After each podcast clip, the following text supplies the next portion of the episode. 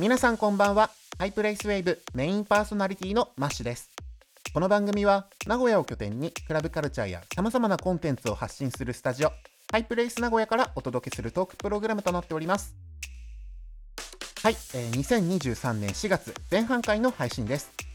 年度も新しくなって新生活を迎えた方も多いかと思います。いかがお過ごしでしょうか？私マッシュの職場もですね今年の新卒の子が入ってフレッシュな気持ちでいるんですけども。いや今年のストレートに大学卒業してあの新卒として入る新社会人って2000年生まれなんですよね。もうその現実をねおじさんはこう受け止めるのに必死でフラフラしちゃいました。今って Y2K がトレンドなんでしょうとかあとドラえもんの声優水田わさびのドラが私の世代ですとかもうね若い子の話に合わせるのでもう必死です。そんな前置きもそこそこにして今回も楽しくゲストの方とおしゃべりしていきたいと思います。今回のゲストは可愛いとガールポップを軸にフューチャーファンクやエレクトロポップの楽曲を制作するトラックメーカー Q-Rabbit さんです。僕自身ですねフューチャーファンクというジャンルはまだまだ勉強不足な部分もあるのでたっぷりお伺いしたいと思います。それではハイナミシャープ52スタートです。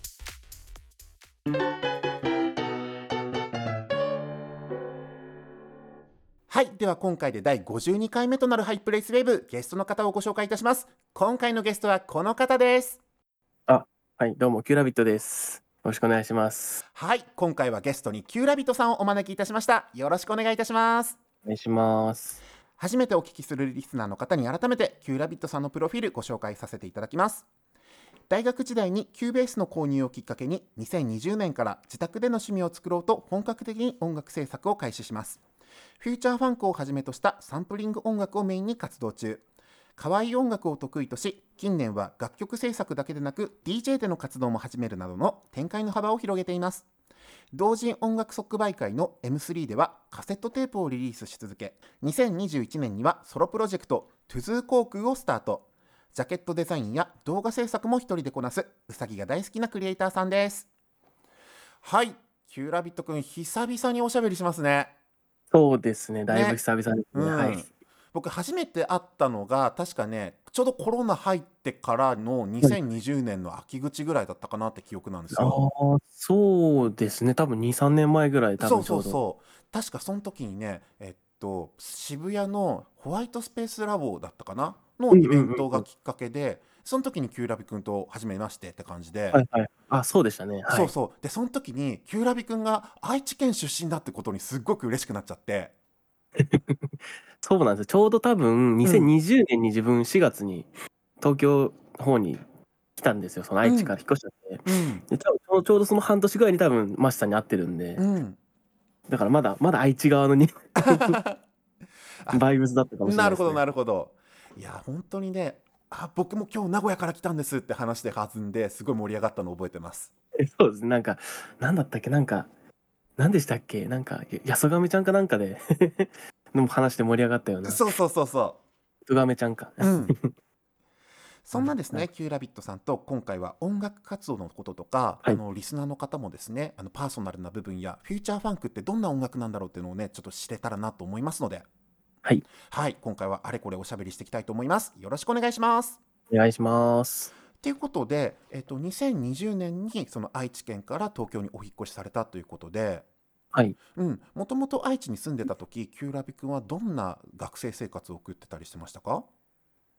いやー、そうですね。まあ、本当に、自分、昔から、まあ、インターネットは結構中学の頃からやってて、うんその頃は結構自分でインター家の家でインターネット開いて、うん。あのニコニコ動画とかユ YouTube とかで、その、ネットミームみたいなのにこうひたすらどっぷり使ってて、うん。みたいな。全然人とこうあんま遊ばずに 自分の好きなことばっかりやってたみたいな感じのうんうん。学生生活でしたね。そっか。当時のネットの文化だとどんなのがあったっけ？当時だとなんだろうな「まどかマギカ」とかの音はいはいはい、うん、そういうなんかちょっとあ深夜アニメがまだその黎明期だったというかまだこう、うんうん知ってる人は知ってるみたいな時にのオトマットがすごい好きで、うんうん、そこが多分自分の音楽のまあルルーツというかまあ多分そこなんだろうなっていうのはまあ 気になってちょっと思い始めましたうんうんうね。ん確かに当時は新アニメとかがすっごい話題になってたし、うん。なんか気づいたらもう、あ、朝になっちゃうみたいなね。そうですね。いっぱいやってましたね。ね。で、そこで、えっと、上京して Cubase 購入ってプロフィールになってるんだけど、はい。あ、そあ、ちょっとこれあれなんです。 Cubase 買ったのは、うん。あの、愛知にいた頃なんですよ。あ、そうなんだ。全然5年、6年前とかなんですよ、多分。うんうん。僕の中でこう Cubase を買おうっていう機会がないっていうか、まあそりゃそうだよな。なんかどんな背景だったのかをちょっとすごい聞いてみたいなと思うんですよ。ああ、そうですね。これも結構なんかその、まあ、ぶっちゃけその、買う気なかったけど買っちゃったみたいな雰囲気なんですけど、うん。あの当時、あの、まあ、Perfume とかのサウンドがすごい好きで、はいはい。で、まあ、その、まあ、オトマットも作ってはいたんですよ。自分でこう、クリエイトする側の人間だったんで、うんうん。音をいじることはしてたんですよ。うん。で、音楽もできるソフトもあるよっていう話があって、じゃあうんまあ、ちょっと気になるなと思って、まあ、見に行ったんですよ、楽器屋さんに。うん。したら、なんかこう、で、店員さんが話しかけてくれて、うん。あ何探してんですか？みたいな話になって、うん。で、自分こういう、なんか音楽ちょっとやってみたいんですけど、みたいな話してたら、うん。弾んじゃって、何も買う気なかったんですけど、うんそこでなんかこう、で、自分 Perfume 好きで、みたいな、うんこういうのがいいんですよ、って思ったら、なんかこう、中田ヤスタカは Cubase 使ってるから、みたいな話になって、おう。じゃあ同じの買おうみたいな。学割効くし、なんか安いですよみたいなうん話聞いて、鍵盤と Cubase 買ったんですよ。ノリで。いやでもさそうやって中田ヤスタカも使ってますよって言われたらそりゃ手に入れたくなるしもう俺も安高になれるみたいななんか全能感出ちゃうよね。俺もあれになるかみたいな、うん。うん、ちょっと思って、まあうん買ったはいいものの、うん。まあちょっと最初の方あんまりやらなかったというか、うんうん結局、まあ、分かんないことばっかなんでう、ん。だからちょっと放置期間があっての、まあ数年経ってコロナがは流行って、まあ、やることないから音楽やったみたいな感じですね。あそっかちょうどこう外に出かけたり集まることができないし家でじゃあ何しようって時にこの Cubase でなんかいろいろできるんじゃないかっていう。そうですね、 Cubase 様々ですね。へえ。じゃあ拡大解釈するとコロナとかパンデミックが起きたから、トラックメーカー Q ラビットが生まれたっていう。あそうですね、割とそうですね。むちゃくちゃですよね。恩恵受けてるタイプですね。それで、えっとまあ、マッド的なこうカットアップとかで遊んでてなんかはい。楽曲を作るのは大体どのぐらいの時期からなんです、まあ、そうです。それこそ本当に、その、コロナ入ってから、はい、ちゃんと音楽に向き合いましたね。うんうんうん。もともと聞く、まあ聞くのは聞いてたんですけど、うん。作るっていうのは全然そのなくて、うん。そう MAD みたいな、こう、もともとある曲に合わせて、こう、あの、アニメの声とか、なんかこう、CM の音とかをこう乗っけるのがうん。自分好きだったんで、まあそこでまあ、音楽ではないんですけど、なんかこう、うんちょっとこう、楽しいなという時期はあって、うん。うんで、まあ、そうですね、2020年ぐらいに Cubase 触り始めてって感じですね。うん。じゃあそのぐらいのタイミングでフューチャーファンクとも出会ってるわけですかね？違うんですよ、そこがまた。違うんだ。また別なんですよ、そこが。ちょっとえじゃあちょっとその話もお聞かせいただけますか？自分もともと、その、ゲゲームというか、まあ、レトロゲームが好きなとこがあって、うん。特にゲームボーイが好きで、はい。で、あの、チップチューンっていうジャンルあるじゃないですか、音楽ピコピコ。ねピコピコする、うん。ゲーム、それの実機で演奏するのがすごい好きというか、まあ、ちょっと興味持っちゃって、うん。あの昔の鳥エナちゃんとかはいはい。がやってたようなやつ見てて、はい。すごいかっこいいなと思って、ちょっとそれやってた時期もあったんで、入りは僕チップチューンなんですよ、音楽。本当に。はい。で、音えで、チップチューン聞いて、で、そっから、まあ、まあ、フューチャーベースとかなんかこう、いろいろ聞きあさっていくうち、いろいろ手探りでやってたんですよ、いろんなジャンルを。はいはい。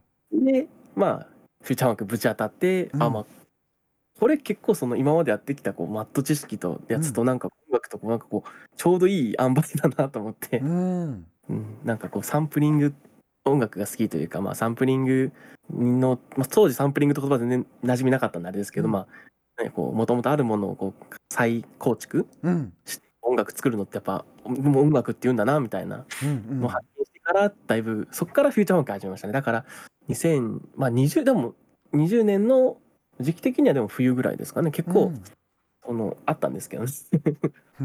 そっかキューラビくんがこうチップチューンから今に至のスタイルに至るっていうのは僕初めて聞けた そうですね、あんまり行ってないんで。うんうん、でもなんだろうこういう例えばゲーム空間とかその伝統的なカルチャー、はい。そういったこう、はい。とところをたどってるんだなっていうのはすごくしっくりくるし、はい。はいはい。うんうん、えってことは、えー、とキューラビくんがあの高校生とか学生の頃なんか DJ とかクラブイベントに足運んだりはしてたんですか？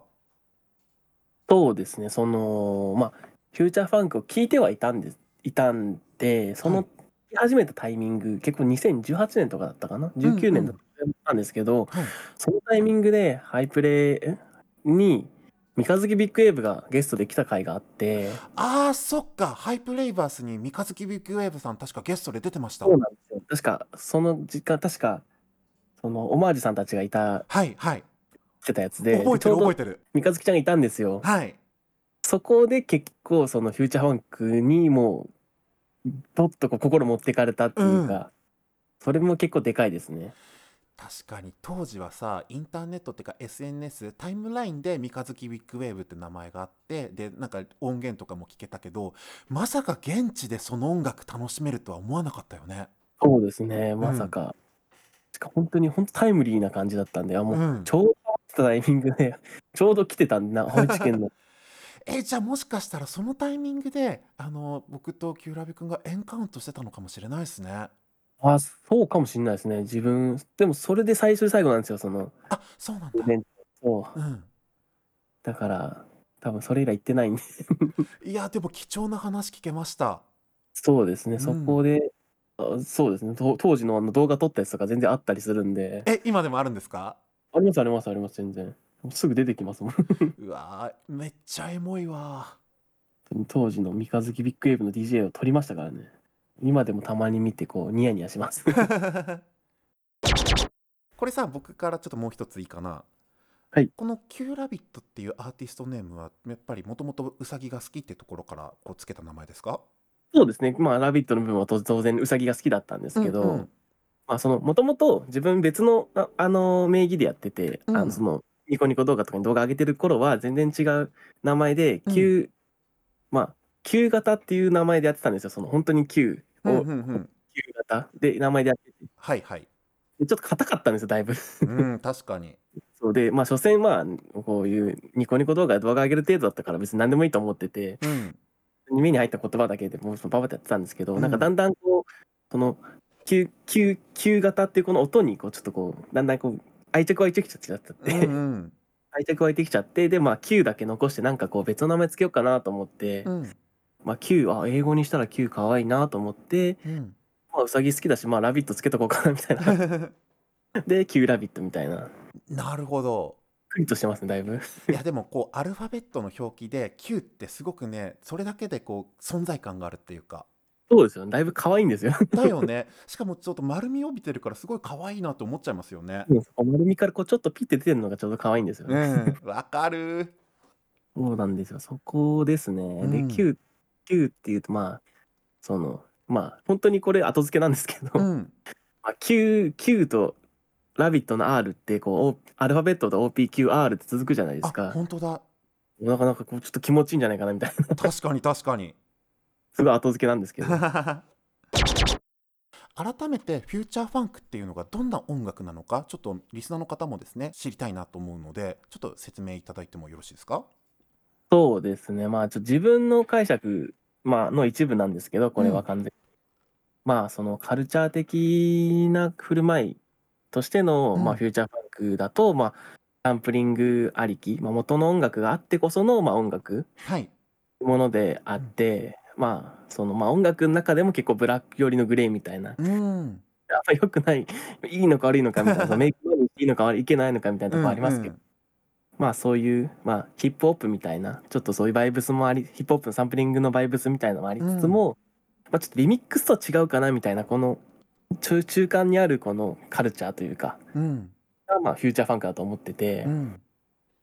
でまあその特徴としては、あ特徴っていうのもさっき言っちゃったんですけど、まあ、サウンドみたいな感じでいう捉え方をすると、うん。まあ、80年代90年代のこうシティ・ポップとかはい。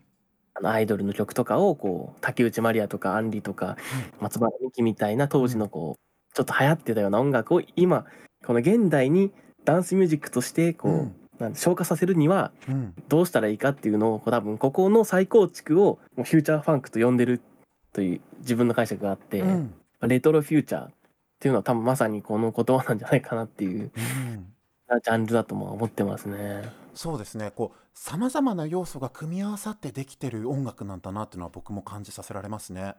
うんうんううんん。例えば YouTube とかでフューチャーファンクってこう検索して出てくると日本のこう80年代90年代のアニメ作品だったりとか、うんうん当時のその J−POP をこうカットアップしたようなねうんうんでうんプラスしてこうちょっとこうなんだろう暗号みたいなアナグラム要素のあるタイトルだったりするんですよね。そうですね。うん、不気味なタイトルね。そうそうなんかこう僕の中でキッチュなレプリカっていうかうんうん。なんか B 級ならではの味わいや面白さがあるなっていうのがフューチャーファンクだと捉えてまして、うんうんう。うんんその通りですね。うん、ですよね。なんで、うんうんこうブートレグっていうような位置づけでなんかこう主にサウンドクラウドとかで聞いてたんですけど、はいはい。うん、近年は Spotify や Apple Music でもフューチャーファンクが聴けるっていうなんかそういった環境になってはい。僕としてはアゲなトピックスでなんですよね。そうです。最近だいぶ増えましたね。ですね。はい。うん、何よりもやっぱりオフィシャルで聴けるっていうちょっと喜びと 言葉変えて言うと海賊版になっちゃうんだけどもはい。やっぱりあくまでオリジナル元曲へのリスペクトを感じさせられるんですよ。うんうんうんうん。特にキューラビくんの作品でですね、ははいいえ僕が大好きなのは、えー、と原曲オリジナルはスピードのボディーソウルなんだけどそこのね、はいはい B のと D の間に丸が入っててこれはなんて呼べばいいのかなっていうちょっと暗号要素のあるタイトルなんですけども。あはいはい。そこをねこう早回しにしたりもうずったずたに切り刻んだりなんだけどもダンサブルであこれフロアで流れたらめっちゃ踊れるっていうね、うんうんううんん。そういった面白さがあって僕大好きな曲です。ありがとうございます。うん、どうでしょう？リスナーの方に入門編としてこのフューチャーファンクおすすめですっていうのがあったらちょっと教えていただけますか？あそうですね。まあでも入門編で言ったらやっぱまあナイトテンポ、はい。プラスチックラブとか、うんあとタヌキのベイビーベイビーの夢とか、はい。そうですね。もうんう本当に初期の、まあかレジェンドたちのうん。セーラーチームたちのまあ、うんフューチャーファンクが一番こう知ってる曲が多いというか、うん。ですかね。確かにいいですよね。やっぱりナイトテンポもこう月のモチーフをしてるじゃないですか。うんうんうんでセーラーチームなんてまんまなんかもうあセーラームーンリスペクトなんだろうなって感じさせられますし はいはいはい。これちょっとこじつけになるかもしれないですけど Q ラビット君もやっぱりうさぎさんで、はい。やっぱりフューチャーファンクと月って密接な何かがあるのかもしれないですね。そうですね。受けるのは何かあるかもしれないですね。はい、これはマッシュさんなりの考察でございますが いや、あると思いますよ。いやもしかしたらほら三日月ビッグウェーブさんだってねその流れかもしれないしいやもうそうですね。割と月が絡みますね。ですね大事なモチーフなのかもしれません。はいでちょっと話飛躍するとやっぱりこの 80s のカルチャーってリバイバルを通り越してずっと続いてる感じしますもんね。そうですね。もともと多分続いてはいたんですけど、多うん。分最近ちょっとこう際立ってたかなみたいなうん。ところで、多分。ね、でまたね。平成レトロって言葉がまたムーブメントになったりしてるし、はい。はい。なんかまたそこから80年代90年代ひいては Y2K もすごく地続きに捉えられてててうんうんうん。僕自身あの2000年代は大好きなんでうんうんうん。結構うまくこうそこを切り分けてほしいっていうちょっと個人的なエゴはあるんだけど、うんうんうん。まあでもひっくるめて楽しめたらいいなっていう部分もあったりするからはいはいはいなんか全体的に盛り上がってる分にはすごい嬉しいですね。そうですね。盛り上がってる分には全然いいですね。ね そうですね。確かに。うん自分も平成の、まあ、平成00年代とか結構好きだったりするんで、うんうん自分もその辺の、なんていうの、サンプリングが多かったりして、確かに確かに。古めよりかはちょっと新しめの、こう、平成入ったぐらいの楽曲がちょうどいいみたいな。あとこある確かにそうかも。そうだよねさっきお話ししたスピードにしてもそうだうんし90年代のダンスビートの楽曲って結構色濃く出てるかもしれないですね。そうですね。ちょっと、なんていうんですか、その自分がちっちゃい頃に聴いてた曲っていうのはやっぱりこう耳に残ってるというか、うん、うん、そうその親が結構そういう音楽好きだったんで、スピードとか。結構聴いてたんで、うんうん多分その辺も結構影響してるのかなみたいなとこありますね。いやでもそれが多分ですねその他のフューチャーファンクアーティストとキューラビ君との、まあ、いわゆる差別化になっててやっぱうん。もともとキューラビ君がそのす好きだったものが色濃く出てることでオリジナリティに昇華してるっていう部分があるかもしれないです。うんうんう。うんん、ありますね。ね うん。でこれがですね音楽だけじゃなくてグッズ展開にもすごく影響してるのが面白いなと思うんですよ。はいはいはい。うん特に M3 ではカセットテープのリリースをずっと続けてるじゃないですか。そうですね。もうずっと出してますねで。すよね。で面白いのがご自身でもこうカセットテープをコレクションしてるっていうからいいなって思ってて、あ、そうですね。うん、いつだったかな？ツイッターで「いやまた新しいあのカセットテープゲットしました」ってねあの写真つけてアップしているところを見た時にあはいこの子はガチだって確信しました。そうですか。うんはい。そうですね。本当に大好きですね。うん、で普通の一般の音楽アーティストでも例えばアナログレコードのリリースと合わせてカセット出しますとかって最近多いですもんね。多いですね、最近特に。ねなんかそれをねニュース見るたびにあキューラビ君ゲットしたかなってちょっとこそっと教えたくなるんですよ。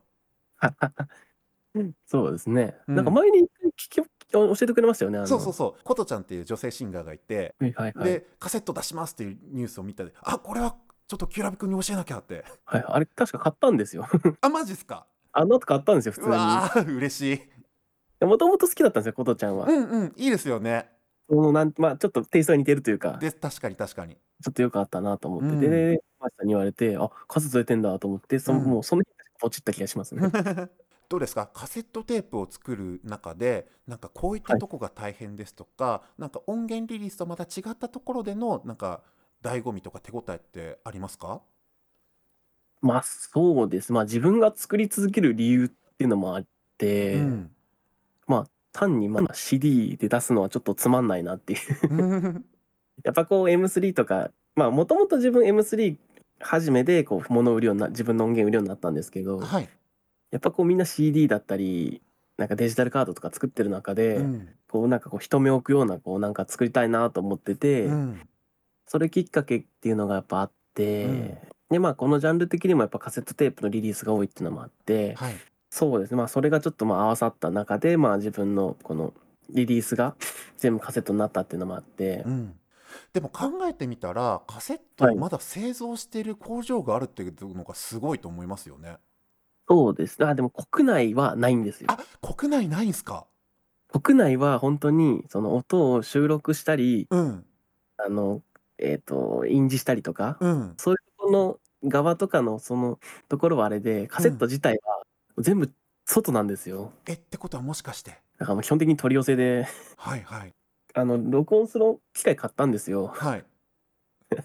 やっぱり。うん。ってことは国外からいっなんか大量にこう仕入れて、でそうです。まあいわゆるラジカセみたいなやつでこう。ラジカセとあとコピーするで、はい。あのカセットデプリケーターっていうなんかこう、なんて言ったらいいんですかねこう一つのカセットをなんかポチッと押したらもうすぐバーってコピーができるみたいな同時にコピーができるみたいなのがあマジっってすか。それが今うちにあってはい。23台、じゃあすごいもう本当重たいんでに一つ一つ手作りで作ってるってことってことですか？そうですね。なんかこう全部国内に任せるとなんかあんま前結構昔はちょっとやっぱ最初の頃ははい。お願いしたんですけど、はい。なんかこう気に食わないクオリティというか、うん。なんか満足いかないようなね可愛く作りたいなっていうのがあって、うん。結構もういろんな業者のこう力借りてバイクのセあのカセット作ってるんですけど今、うん。うんそうですね。まあちょっとそのこだわりもありますかね。いやでも本当にこう想像しただけであのキューラビ君のね夜な夜なレックしてるのが目に浮かんできてましたよ。そうですね。多分まああの M3 前にまた多分レックスレックで夜更かしするのが多分あのツイッターとか見てると多分またあいつやってんなっていうのが もうあの深夜のタイムラインがすごい活発になるやつでしょ？そう多分あの 多分あのカセットが並んでる写真が多分上がりますよ。いやでも本当さそういったね一つ一つ丁寧に作りましたっていう生産者表示ですよね。まあそうですねね。生産。うん、そうですねもういやそういったのをかみしめながらこう手元に持っておくっていうのは味わい深いです。そうですねだいぶ思い出になりますね、うん、これまたあの収録だけじゃなくってジャケットにもすごいこだわりを感じますよね。ジャケットそうですね、うん。やっぱその今まあツイッターとかのアイコンにしてるこの青い髪の子まあキューラビちゃんって言うんですけど、うん。まあ、この子まあもともと自分がその何年か前からずっとインターネットやってる時にうん。考えたキャラクターでうん。ずっとこう一緒にいるんですよこの子と。うん。でこの子をまあやっぱりこう自分のアイコンにしたいなっていうのもあってアイコンというかシンボルというか、うんまあ VTuber ではないですけどまあこれがまあ自分だよみたいなうん。インターネットの姿はこれこれだよみたいなのをちょっとこう提示したくてうん。でした結果こう自分がこうキャラクターとしての確立するためにこうどんどんどんどんこうかアセアートワークにこう自分のキャラを載せるようにしてってって感じですね。うん。ここがこだわりですね。これはですねちょっとお便りでも届いてましたので、はいご紹介させていただきます。あはいはい、ウェイブネームモッチーさんからいただきました。ありがとうございますございます。キューラビットさんがリリースする作品はどれもオリジナリティに富んでいてお気に入りです。イラストレーターさんやパッケージデザインで意識していることはありますか？ということです。おおやっぱ回を重ねるごとにあ今回はこのイラストなんだとか今回はこういった色合いなんだっていうのは僕もすごいハッとさせられますね。ー。まあ割とそのフィーリングっちゃフィーリングなんですけど、うん。やっぱ曲に合わせてうん自分のこだわりを強く出したいなっていうのがあって、うん。その中でもやっぱりこうブルーっていうのはすごくす自分の中で貴重というかスタンダードにしている色なんですよね。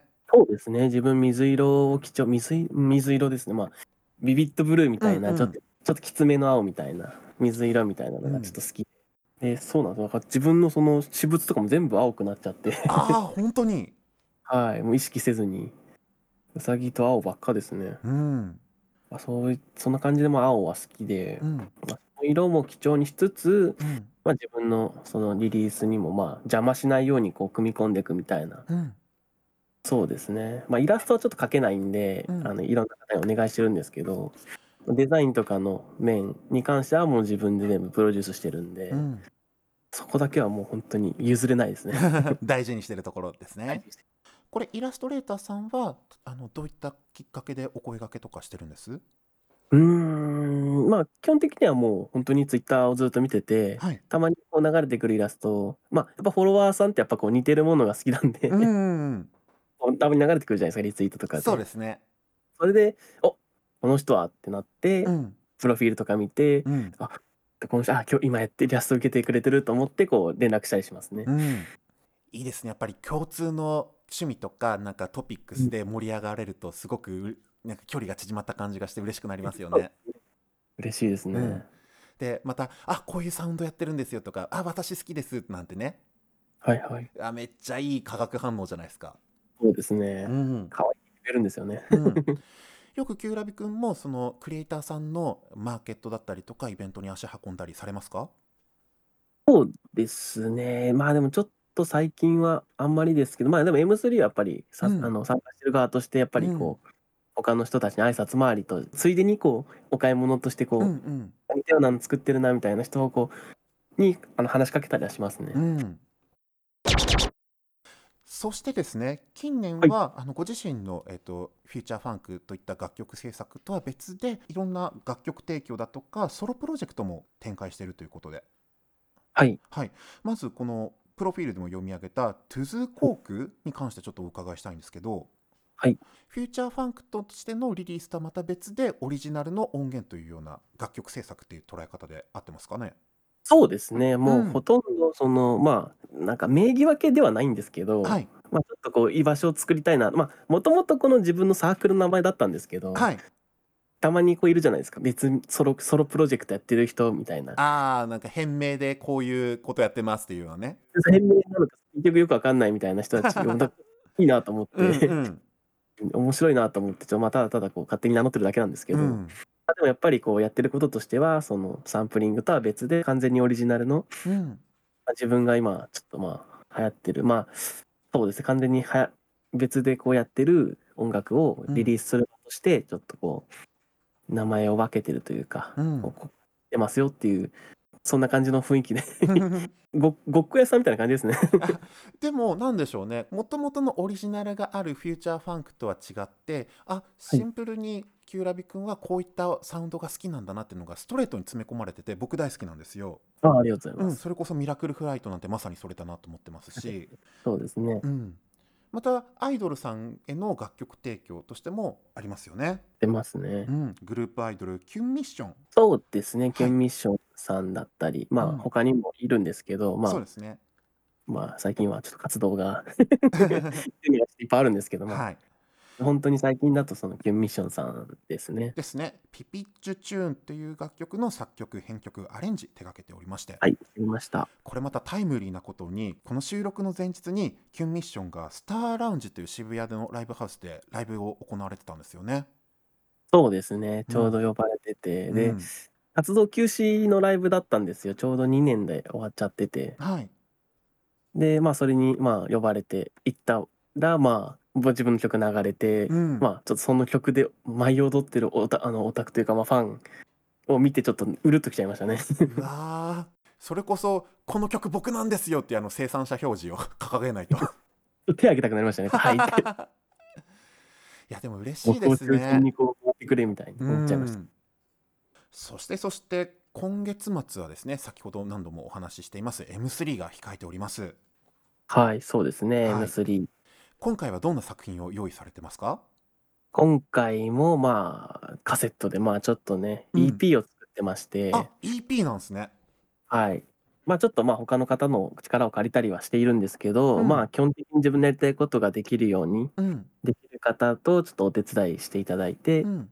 少ない曲ですけど、まあちょっとアートワークにもこだわりがあるような自分の世界を丸出しのような自己自己満足みたいな EP ですけど まあちょっともしよかったらまあちょっと Twitter とかでこう情報を追ったりして、うんで現地で買ってもらったりとかしてもらうといいかもですね。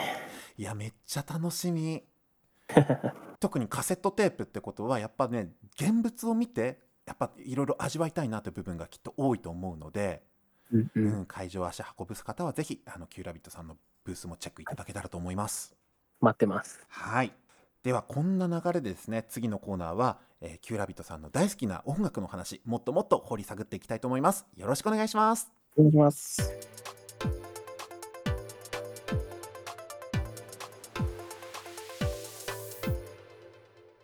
続いては毎回お題に沿った曲をセレクトしプレイリストを作成するコーナー「ハッシュタグ #MP」です今回の特集はレトロフューチャー楽曲です 80s、90s、Y2K などなど当時のムーブメントを反映しながら現代版としてアップデートされた楽曲を集めていきましょうということでキューラビ君にぴったりのレトロフューチャー楽曲の特集をちょっとご用意させていただきましたありがたいですね。うん まあ、あのゲストトークのパートでもお話ししてた当時のカルチャーを含ませつつちょっと今っぽいようなね楽曲結構多いじゃないですか。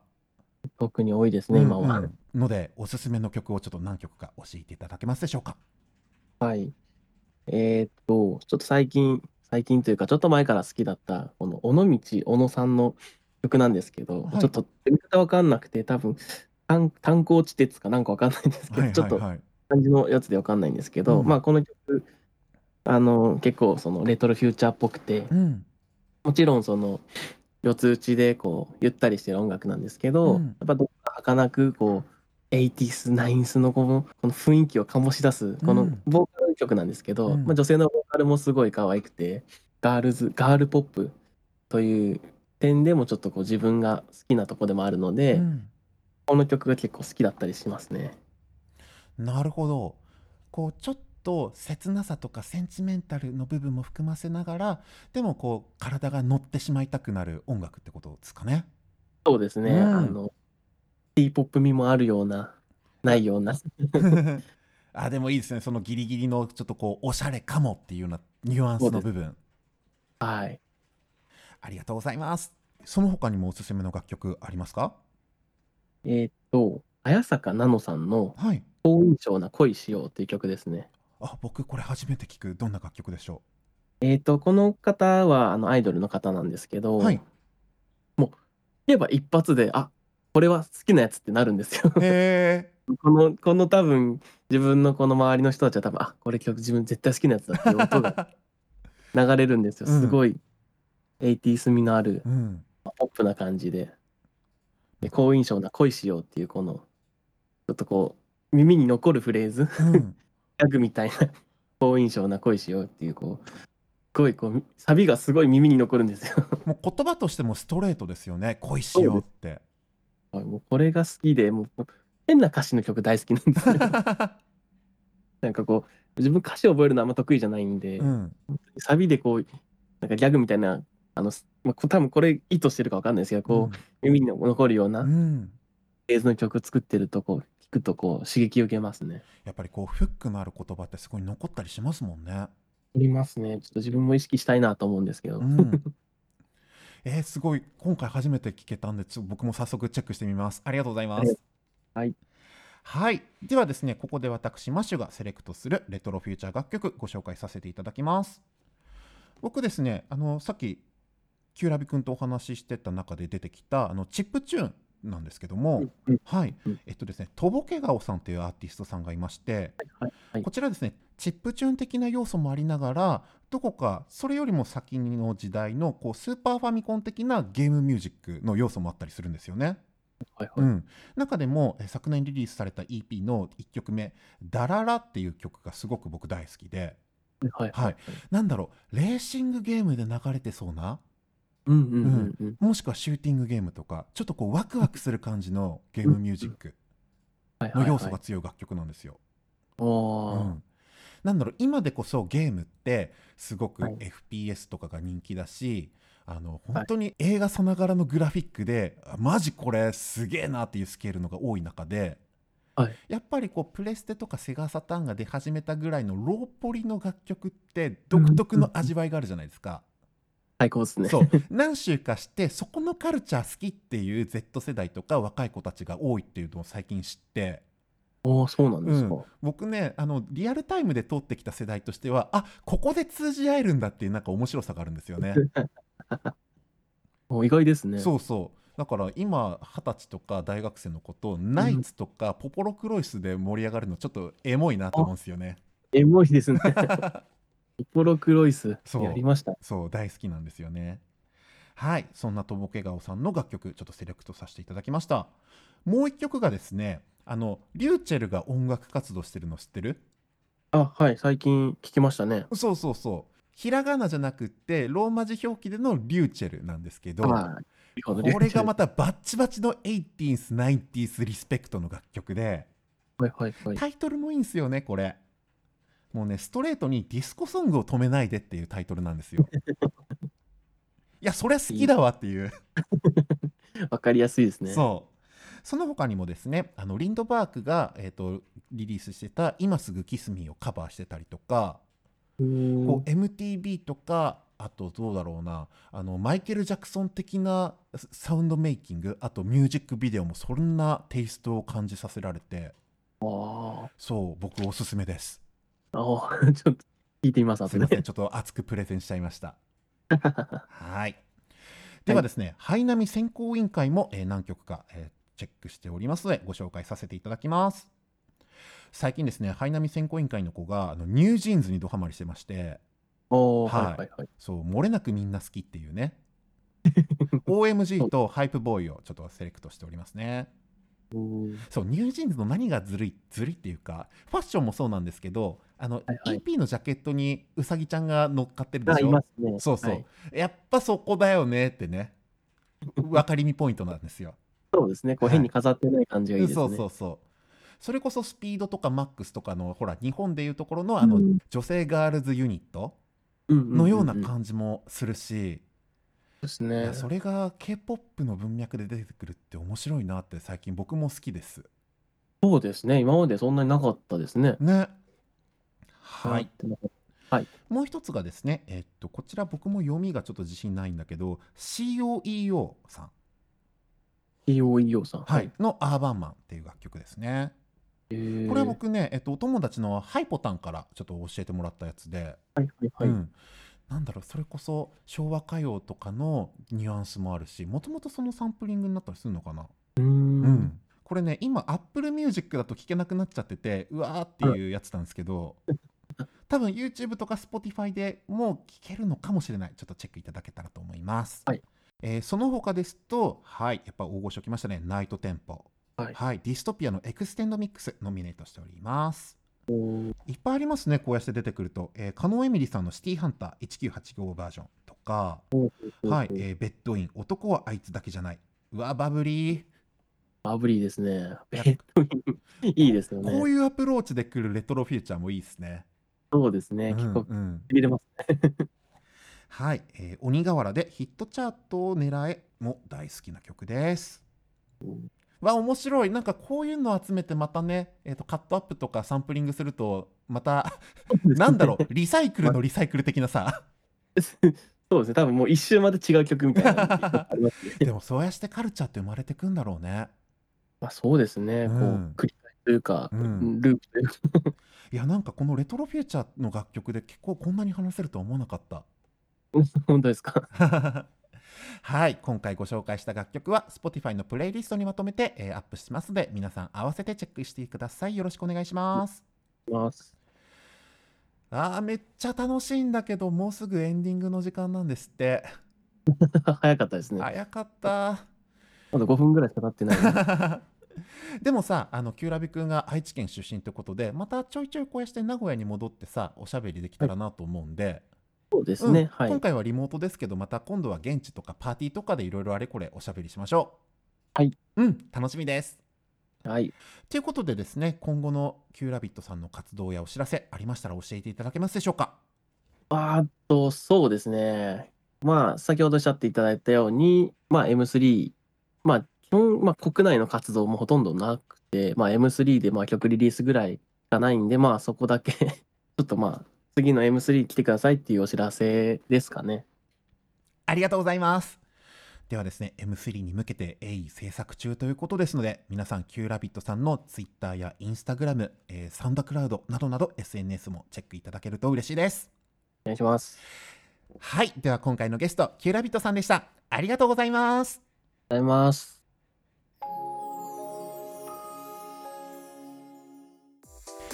ハイプレイスウェーブエンディングのお時間です。キューラビくんならではの着眼点や彼のセンスを感じる今回のおしゃべりでしたね。